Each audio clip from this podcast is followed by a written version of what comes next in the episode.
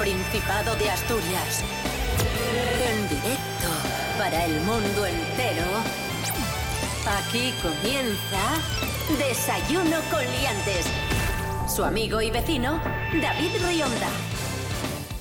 Buenísimos días Asturias, hoy es martes 10 de enero de 2023. Saludamos al monologuista Fran Estrada, buenos días. Hey, ¿qué tal David? ¿Qué tal Rubén? Hoy estoy aquí con vosotros y ya está. No... Pero viste qué, qué voz de Radio Fórmula. ¡Entiéndesme! Rubén Morillo, buenos días. Buenos días, David Rionda. Buenos días, Fran Estrada, DJ. Y buenos días a todos y todas. ¿Qué tiempo tendremos hoy en Asturias, Ojo, señor Morillo? Ojo, porque esta noche ha soplado bien el viento, ¿eh? De hecho, tuvimos alerta naranja por fenómenos costeros en el litoral asturiano. Ahora tenemos eh, ningún tipo de, de alerta, tenemos eh, nivel verde, pero mucho ojo porque va a seguir soplando todavía con rachas bastante fuertes. Nivel verde, pero ¿quién establece los colores? ¿Por qué tiene que ser verde? nivel verde, nivel amarillo, nivel naranja y nivel... ¿Y por qué no puede ser marrón, el peor? Temperaturas mínimas de 5, máximas de 19 y vamos a tener un día bastante soleado. Oye, bien, bien, eso me gusta. Desayuno con liantes, ay, lere, lere, lere. Desayuno con liantes, ay, lere, lere, lere. Desayuno con liantes, ay, lere, lere, lere. Desayuno con liantes, ay, lere, lere, lere. Comenzamos, ponme música solemne. Gracias. Ahí. Hoy es el Día de los Derechos Humanos, 10 de enero. Derechos inalienables que corresponden a toda persona como ser humano independientemente de su raza, color, religión, sexo, idioma, opinión política, origen, etc.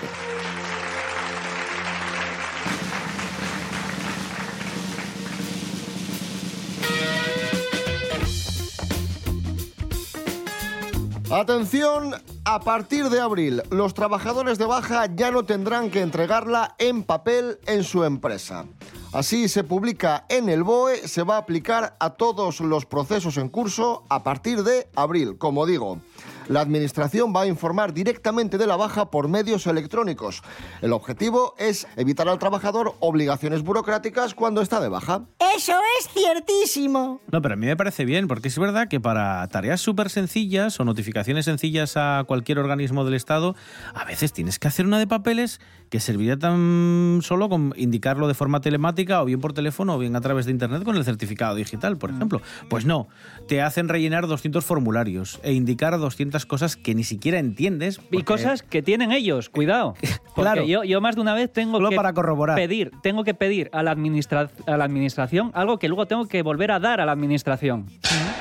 Bueno, para estar seguros, ¿eh? Eh, No sé, pero si me lo dan ellos y se lo vuelvo a dar, no es que no entiendo. Para que no se pierda, Frank. para que no se pierda.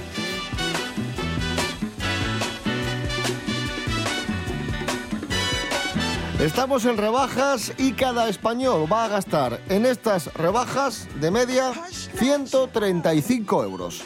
135 euros de, de media. Oye, entre las rebajas, las loterías y te quedas a cero. A, Nada. A, a principios de año ya, ¿eh? Lorena Rendueles, buenos días. Buenos días, liantes. ¿Habéis ido ya a las rebajas o sois de los que compráis a lo largo del año aprovechando descuentos puntuales? Según un estudio realizado por la Asociación Española de Consumidores, cada español gastará de media 135 euros en las rebajas de invierno. Desde la asociación se aconseja no hacer gastos superiores a lo que nos permite la economía familiar, que luego la cuesta de enero se hace muy empinada. Un 67% de encuestados sí comprarán rebajas y un 89% cree que estas rebajas no van a aportar ningún descuento adicional, ya que con tantas promociones en meses anteriores, las bajadas de precio van a ser las mismas. ¿Y en qué nos vamos a gastar los dinerillos que nos han traído los Reyes Magos? Pues el 92% de los consumidores lo gastará en ropa, el 1% en electrodomésticos, el 3% en productos informáticos y el 4% de los consumidores restantes en otros productos.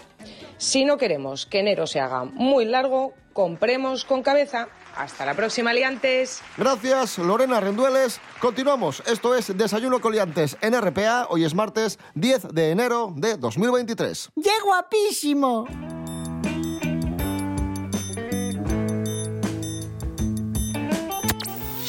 Desayuno con liantes. Le Luthiers han anunciado su despedida definitiva de los escenarios. El grupo humorístico musical argentino Premio Princesa de Asturias de Comunicación y Humanidades en 2017, deja los escenarios después de 55 años de trayectoria.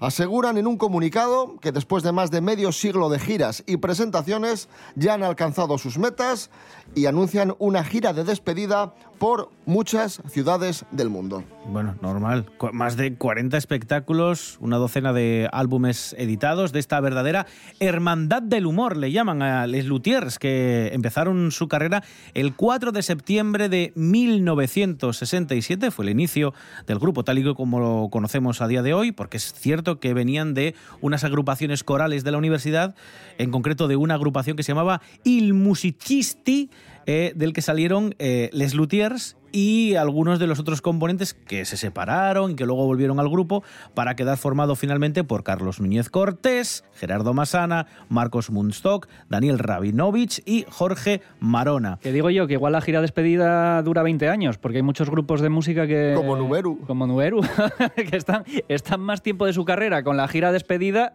que con la gira normal. Así que igual, cuidado, ¿eh? Escuchamos a Les Luthiers en, en acción. Los críticos recién comenzaron a apreciar las obras de Mastro Piero cuando ya era grandecito, cuando ya eran grandes hitos en la historia de la música. Por ejemplo, un conocido crítico se resfrió, se refirió, se refirió a Mastro Piero. Punto. Con esto termino. Con estos términos. Le falta el. Con estos términos. No le han puesto. ¿Cómo es? Arriba la T. Ahí. A veces se borra. ¿Cómo es? La diéresis. No tiene. Mastro Piero se ha creado fama de artista espiritual, pero come todo. Pero con métodos. Con métodos pocos. Claro.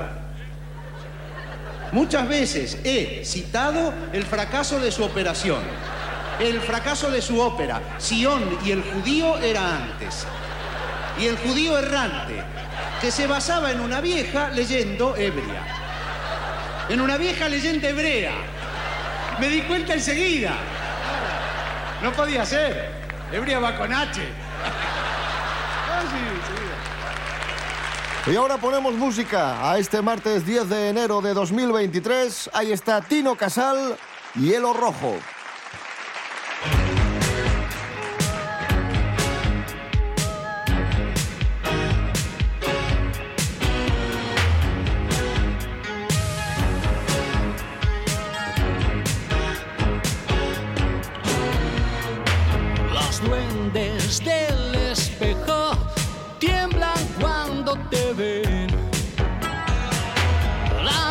yeah.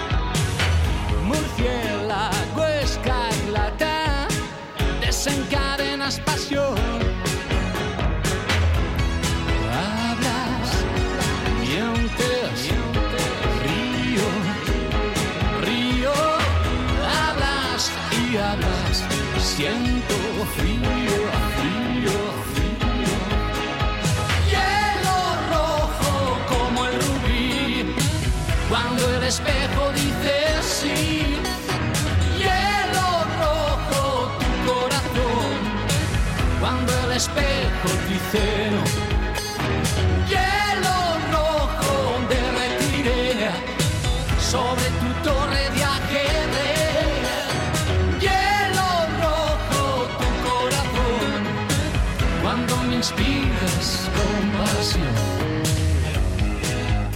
Desayuno con liantes. Síguenos en Instagram, arroba desayuno con liantes. Seguimos. Esto es Desayuno Coliantes en RPA, la radio autonómica de Asturias. Con 2023 llegan los propósitos de Año Nuevo y uno de los propósitos más generalizados es ir al gimnasio, empezar a hacer deporte y Fran Estrada, de hecho, tiene como propósito eh, empezar a correr. Primero mirar a la gente cómo corre, luego ya yo me lanzo. Que me hace mucha gracia porque la gente dice eh, hacer jogging, ser runner. ¿Y, y- y dónde quedó el footing de los 80? El foot, footing, eh, pero puestos a usar anglicismos y demás, yo me gustaría decir to go a correr. Me suena mejor. To go a correr. To go a correr, pero ya vas a usar, ¿no? O sea, si empiezas a mezclar, a mí me gusta to go a correr.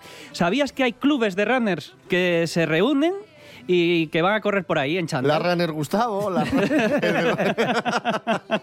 ¡Qué chistes, qué nivel! Que, pero, pero sí, sí, igual de repente ves como 8 o 10 tíos en chándal corriendo y no, no sabes si es un grupo de Latin Kings que van a pegarte o, o gente que está corriendo, que sana. Existen zonas en las que la gente va a correr. Eh, parques, Sí. eh, sendas fluviales, tiendas en, eh, en- cuando en liquidación, en ofertas, en rebajas. Y yo ahí en el kilometrín fui el otro día y, y- y es verdad que había como 20 personas o así corriendo, unos, unos detrás de otros, todos tenían una cara muy mala, o sea, todos llevaban mala Sí, sí. cara y dije yo para mí, estos probablemente se han peleado, estos, esto, con esta cara es que se han peleado y están corriendo unos detrás de otros para ver si se alcanzan para pegarse, pero lle- llevaban muy mala cara. Oye, estos que corren en los parques, ¿por qué no corren por donde viene la senda marcada? Porque me hace mucha gracia que se gasta el ayuntamiento unos dineros para crear una especie de pista Sí. con un firme preparado para, Porque para la correr. gente piensa, ¿y por qué tengo que ir yo por claro. aquí? Y luego la gente va, hace otro recorrido porque les por medio del Prado, que está porque todo les gustan gastado. los obstáculos, eh, eso es que así entrenas también, el, eh, la sorpresa. No me gusta que lo llamen hacer cardio. Ah, es verdad, sí, sí. Hacer cardio, porque no le veo el sentido. Mira, que lo llamen hacer jadeos o hacer dolor de rodilla. Al final es lo que con lo que acabas. Hacer pum pum. Hacer, pum, pum, hacer sudor, hacer... Eh, estoy empezando a correr. Ya lo sabéis, pero no tengo ropa de correr. Entonces corres. Entonces eh, salgo con lo que pillo. la camiseta. O sea, calcetines de rombos, el polo de, de Springfield y pantalón corto vaquero mm, de mi sobrina, de esos que se te ve media nalga. es algo así. Es algo así. Que, que, que chándal tengo, pero es mi look de estar en casa tirados viendo el sofá. De hecho, solo hay tres personas que lleven chándal. Tres tipos de persona. ¿Mm? El deportista, Sí, el que se tira en casa a ver la televisión tranquilamente claro.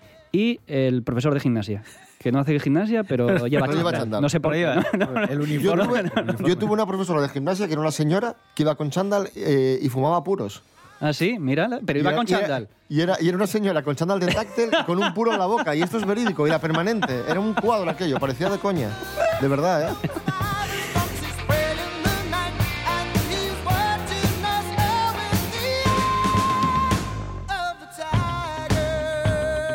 Y yo no sé, por ejemplo, a correr cuando llueve o hace mal tiempo no salgo. Hay gente que sale, pero yo los veo y, joder, llevan una cara que te juro que no sé si son runners o un besugo que se acaba de escapar de la pescadería, porque debe- con el agua y la cara tal parecen. Son los valientes, eso. Sí. Y dicen que correr es muy motivador porque compites contra ti mismo. Yo no sé cómo lo hago, pero siempre pierdo contra mí mismo. De hecho, estoy intentando hacer un clon malo y cojo De ti mismo. de mí mismo para un ganar. clon que se vuelve malo. Sí, un clon, un clon que se vuelve mal para ganarle. De hecho, eh, una, vez, una, una, una vez gané una carrera contra mí mismo, hace dos noches, Eh, porque llegué al baño antes de mearme. Me meaba y bueno, ahí, ahí gané. Ahí gané, Por suerte. que yo me quedo aquí mirando. Un aplauso para, para Fran Estrada y sus disertaciones. Fantástico, Increíble. Como siempre.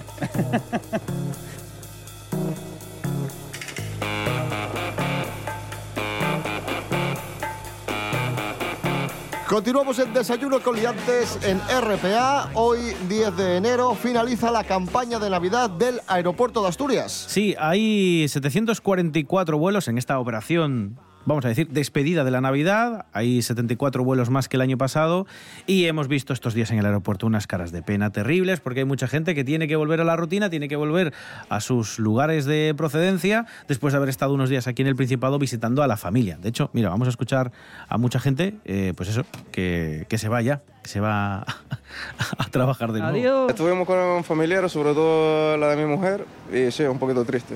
Vienes aquí, pasa y resulta que ha pasado dem- demasiado rápido, digamos. Vinimos la semana pasada, como digo, unos 10 días, dos semanas y ha pasado muy rápido. La pasamos bien con la familia, con los amigos. Y bueno, ahorita retornar al trabajo un poco complicado, pero hay que volver a la rutina. La verdad es que después de estar todo el día en la playa y con la familia, lo menos que quieres es volver a la universidad, pero bueno. ¿En qué playa? Ah, bueno, esa sería Canarias. Claro. Claro, estás se faltó de vacaciones Sí, a sí, Canarias. sí, claro. sí, Sí, es que bueno, hay que decir que también hay mucha gente que escoge estas fechas navideñas para irse de vacaciones, sobre todo, de hecho, los sitios preferidos han sido Londres, París, Ámsterdam y en Europa, pues sí, por ejemplo, mm, lugares con sol y playa como Canarias. Que España es una gran nación. Cosas que no interesan. Hace unas pocas semanas, seguro que pensabas que unas cuantas cenas discutiendo con tu familia lo más grande y haciendo colas para comprar regalos o lotería y fundiendo un montón de dinero, ibas a conseguir descansar y desconectar. Y ahora vuelves al trabajo, ¿verdad? Y a lo mejor te aprieta un poco la vida y el pantalón también, por qué no decirlo y estás pensando en ir a currar de chándal, eh, todo esto hace que la vida tenga un poco menos de sentido. Porque además, aunque no lo creas, las rebajas no son para ahorrar dinero, son para que gastes más. Así que tampoco se acerca una época buena. Yo que tú eh, esperaba carnaval para volver a ser feliz. Por ejemplo, piénsalo, finales de febrero, me parece, no sé, depende del año. Míralo en el calendario. Un abrazo. Cosas que no interesan.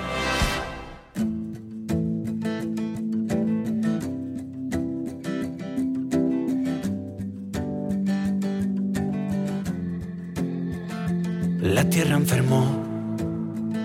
Le han hecho un escáner y sin más le han dado un par de siglos de vida. Le han diagnosticado humanidad. De- de- de- desayuno con liantes. Melendi vuelve. Pensé que lo traías aquí. No, pero vuelve, vuelve Melendi, cumple 20 años de carrera. Ah, pensaba que ibas a decir de edad. Y es que Melendi en sus orígenes era rumbero, aquel rumbero de, de tucos, de rastas. Y muchos achacan a Melendi que, se, que cambiase tantas veces de estilo, que se convirtiese en un cantautor serio. Y ahora, aprovechando el 20 aniversario de su carrera, atención porque Melendi anuncia la vuelta a sus orígenes. ¡Sí! A su esencia. ¡Sí! A sus raíces. ¡Oh, sí! Escuchamos a Melendi. 20 años escuchando comentarios, el milindri ya no mola. Vuelve a fumar porros, por favor. Haz canciones de las de antes, de esas que tanto nos molan, y déjate de una vez tanto amor. Con esta canción quiero anunciar que hacemos 20 años en febrero. Así que en este año vais a escuchar Milindri 2.0. Milindri 2.0 vuelve el Melendi rumbero de principios de los 2000 y... Yo preocupado porque Serrat dejaba los escenarios. Ahora ya estoy más tranquilo. Melendi caminando por la vida, una de esas canciones de, de Melendi en sus inicios que tanto nos gustaban. Huele aire de primavera. Tengo alergia en el corazón. Voy cantando por la carretera. De copiloto llevo el sol. Y a mí no me hace falta estrella. Que me lleve hasta tu portal. Como ayer estaba borracho.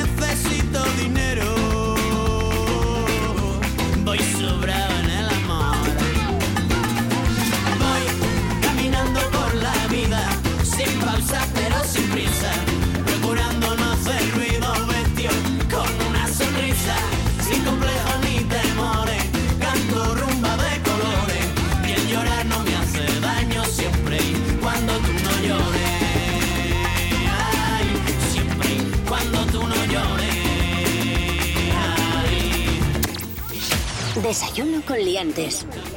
Les noches en Sin Dormir son bien llargues. Hanna Suárez Morán fálanos da reu dun problema bien grande, la velea, y les patologías que escuende esta gran carga pa muchos y munches. Hanna, buenos días. Bones, David. La velea y un trastorno frecuente del sueño. Según la Organización Mundial de la Salud la OMS, el 40% de la población duerme mal y sufre algún tipo de transporte del sueño, el más habitual, es la velea, ya sea crónico o transitorio. Otros trastornos del sueño son la apnés, el sonambulismo y el síndrome de las piernas inquietes. Pero David, a ver, ¿qué lleva a una persona a dormir mal? Existen de ellos motivos que pueden quitarnos literalmente el sueño. El primero es la edad, ya que conforme nos hacemos mayores, pues lo normal es que dormamos menos. Y peor encima, el consumo de determinadas sustancias como la cafeína y el alcohol también pueden hacernos que durmamos mal.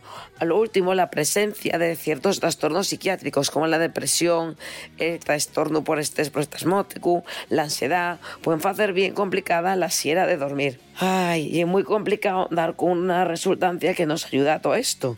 Pero encima, la respuesta ahora es, ¿qué pensarías si dijéramos que la tovela podría estar causada por una celiquia que no está diagnosticada?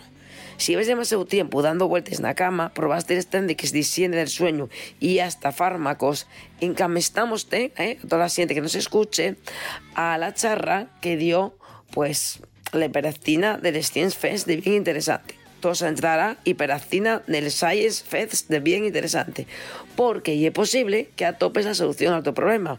Yo voy a hacerlo porque, como te digo, no duermo nada bien. Así que a ver si conseguimos que tengamos una buena vela entre todos.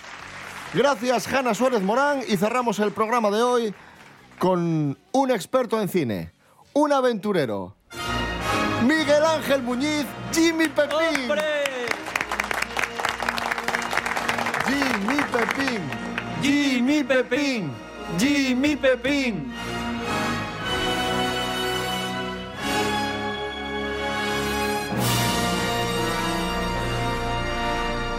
Miguel Ángel Muñiz, buenos días. Buenos días. ¿Qué película desconocida u olvidada rescatamos hoy? Bueno, pues hoy vamos con una película que a mí me gusta mucho, que es El engendro del diablo, La Chiesa en original, en italiano. Era un monstruo. Debía llevar una máscara. No, no lo creo. Era un monstruo. Un verdadero monstruo. Te he buscado. Es de un director que no está nada reivindicado, yo creo, así del terror fantástico italiano, que es Michele Soavi, que bueno, creció un poco con, con gente como Dario Argento, Lamberto Bava y, y demás. Y bueno, pues esta película parte de una base que luego se cambió, que es que iba a ser la tercera parte de una saga que se llamó Demons, que alguna vez hablamos de ella aquí. Sí. Y bueno, por problemas de, como siempre, de, de, egos y tal, bueno, pues la película estaba producida por Argento y dirigida por Lamberto Bava en un principio como la original, pero bueno, empezaron a pelearse entre ellos, nada, yo quiero hacer esto, nada, tú eres el director, nada, pero yo produzco, nada, pues venga. Y entonces se enfadaron, dijeron, pues me voy, ¿a que no te vas? Que me voy, y se fue. Entonces al final contrataron a Soavi para dirigirla, y bueno, básicamente tiene muchos elementos en común todavía con Demons, pero realmente eso eh, no es oficial Demons 3 porque la película va por otro lado al final, ¿no? Y es, pues eso, un principio medieval en el que unos caballeros, eh, digamos que exterminan un poblado de brujas y las entierran en una fosa y sobre esa fosa se edifica una iglesia. Pero ese lugar queda como de alguna manera maldito y es como una especie de acceso a una especie de inframundo, de infierno que eh, unos siglos después, ya en la época actual, pues hay una especie de secta eh, adoradora, entre comillas, de Satán, que sabe que ese lugar tiene un poder místico y entonces eh, quiere desatarlo y que se engendre en el cuerpo de una chica virgen, como no, el, el, di el, diablo, ¿no? Lo típico, el típico rollo del, del, del hijo del diablo que se, se materializa físicamente el demonio, ¿no? En el hijo de una virgen y tal. Y a partir de ahí, pues hay gente atrapada en la iglesia que no puede salir y tal, hay zombies, canibalismo. Bueno, pues pinta bien, ¿no? Sí, sí, la película está muy bien. Aparte, tiene um, se nota mucho el sello de este, de este tío, de Soavi, que es un director así muy. visualmente es como muy innovador. Mete mucha atmósfera, así, mucho uso de, de luces, de colores y tal. Pues mira, me la apunto a Miguel Ángel, porque últimamente las películas de miedo que veo no me dan miedo ni me gustan, entonces mira, me, me la apunto, porque hace poco casi me pongo a ver la de Slenderman y ya viendo las críticas dije no la veo. Nada, esto ya te digo, es una cosa mucho más. A ver, es, tiene esa estética del terror europeo este de los 80, 90, que es bastante. que ya mete miedo, ¿no? Además, esta película creo que está rodada en Alemania, a pesar de que era capital mayoritariamente italiano, está rodada en Alemania y son sitios como en Demos, ya pasaba que también está rodado por allí que son sitios, incluso el metro, los edificios, todo eso, tiene como mucha personalidad y son sitios que ya son terroríficos de por sí, que dan bastante mal rollo. Y luego aparte eso es un terror fantástico, llevado más ahí al, pues a lo demoníaco, un poco sobrenatural y tal. Pero es muy, a ver, la película tiene muy, un ritmo muy bueno, no hay ningún momento así que, que digas tú, joder, esto que me están contando es un rollazo o que los personajes se vayan por otros lados, ¿no? Sino que esté todo muy concentrado. Eh, ya digo, visualmente es bastante potente. Se parece mucho a la siguiente película de Soavi que se llama La Secta, del 91, que también tiene un argumento muy similar, lo que pasa que ambientado en Estados Unidos. Y ya digo, sale así Argento por ahí, la hija de Dario Argento, que hace un papelillo y tal. Entonces, bueno, tiene un poco el- la estética y el trasfondo de todas estas producciones italianas de este estilo, que eran más, más valientes, yo creo, que las americanas de, de este terror fantástico. Eran mucho más baratas, pero eso, se iban más al. Se, se, lleva- se dejaban llevar más, vamos a decir, ¿no? No tenían miedo de, ay, es que esto igual no gusta al público. No, no, ellos se hacían su historia y si te gustaba bien y si no, mala suerte, ¿no? Pues muy recomendable, buena película de terror olvidada, película italiana El engendro del diablo de 1989. Miguel Ángel, gracias. Hasta la próxima.